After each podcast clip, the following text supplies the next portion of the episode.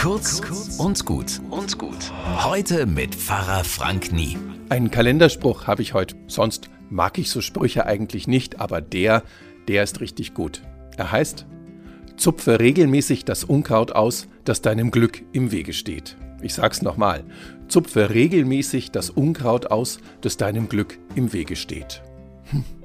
Sonst denke ich ja immer, sind so Riesenbrocken, die dem Glück im Wege stehen, so Ehekrach, schwere Krankheiten, massive Schulden. Aber nein, der Spruch sagt ganz anders. Zupf doch mal das Unkraut aus, kleine Teile.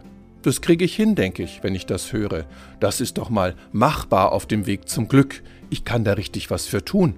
Hier etwas Ärger weglassen, da mal eine Kleinigkeit klären und ein lecker Kaffee trinken. Zupfe das Unkraut aus, das deinem Glück im Wege steht. Bis morgen.